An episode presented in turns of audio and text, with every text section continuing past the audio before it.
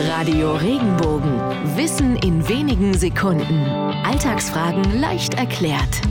Warum sind wir bis in die Puppen unterwegs, wenn wir bis spät unterwegs sind?